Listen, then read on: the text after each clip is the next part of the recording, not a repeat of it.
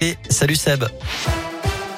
Salut Cyril, salut à tous. À la une de l'actu, un enfant devient un réfugié à chaque seconde. C'est ce que dit l'UNICEF aujourd'hui en commentant le flot continu de personnes ayant fui l'Ukraine depuis le 24 février et l'invasion russe. Ces 20 derniers jours, ce sont 1,4 million d'enfants qui ont été forcés de quitter le pays.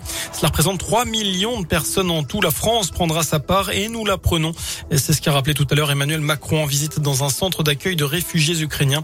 Le chef de l'État qui dit vouloir isoler Vladimir Poutine, il faut que cette guerre s'arrête et ne pas devienne une guerre mondiale. Fin de citation.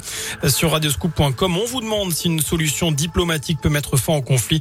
Vous avez jusqu'à 19h pour répondre à la question du jour sur notre site internet. Les pourparlers entre l'Ukraine et la Russie ont en tout cas repris. Au menu des discussions figure notamment un cessez-le-feu et le retrait des troupes russes du territoire ukrainien. Près de 2000 voitures ont pu quitter Mariupol via un couloir humanitaire. Après des jours de bombardements et de sièges, les conditions sont catastrophiques dans cette cité portuaire.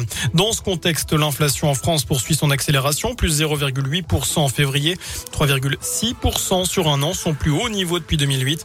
Ce sont les chiffres publiés par l'INSEE aujourd'hui. En cause, l'envolée des prix de l'énergie et ceux du carburant. L'alimentation n'est pas épargnée, surtout pour les légumes et les poissons frais. Et puis lui a trouvé une solution pour le moins originale face à la flambée des prix des carburants. En Haute-Loire, Louis, 21 ans, a décidé de laisser sa voiture à la maison et d'aller à cheval au travail. Ce n'est pas une blague, hein, cet habitant de l'Apt se rend tous les jours à Issingeau où il est serveur, une quinzaine de kilomètres à parcourir donc. Et d'après France 3, il a choisi de venir une fois par semaine avec sa monture, habitué à croiser des voitures. Elle ne panique pas. C'était le cas hier, ce qui a évidemment surpris ses collègues et les automobilistes qu'il a croisés. Dans le reste de l'actu, les suites de l'affaire du bébé abandonné dans une poubelle à Montbrison dans la Loire. La mère de l'enfant a été mise en examen pour tentative de meurtre. Elle a été remise en liberté et placée sous contrôle judiciaire après sa garde à vue. Cette femme de 21 ans s'était présentée d'elle-même à la gendarmerie. Elle avait reconnu les faits. La jeune victime avait été retrouvée par une factrice alors qu'il était enfermé nu dans un sac poubelle. Son état de santé est bon. L'enquête se poursuit. Le retour du ciel jaune-orangé ce mardi dans la région des vents du Sud pousse le sable du Sahara jusque chez nous, colorant le ciel et salissant les trottoirs. Cela pourrait durer plusieurs jours selon certaines prévisions, mais a priori pas de danger pour la santé. Vous retrouvez les photos que vous nous avez envoyées sur les réseaux sociaux de Radioscoop sur notre site internet radioscoop.com.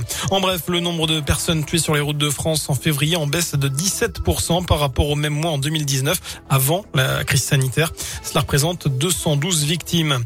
Enfin, la Tour Eiffel a grandi, désormais à 330 mètres après la pose aujourd'hui à son sommet d'une antenne radio de 6 de hauteur.